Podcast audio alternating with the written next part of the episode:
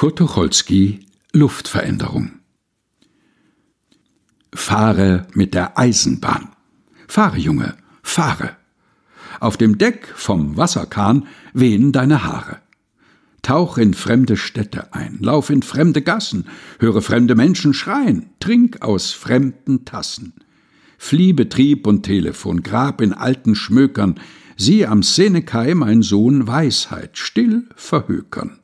Lauf in Afrika umher, reite durch Oasen, lausche auf ein blaues Meer, hör den Mistral blasen. Wie du auch die Welt durchflitzt, ohne Rast und Ruh, hinten auf dem Puffer sitzt du. Kurt Tucholsky, Luftveränderung. Gelesen von Helga Heinold.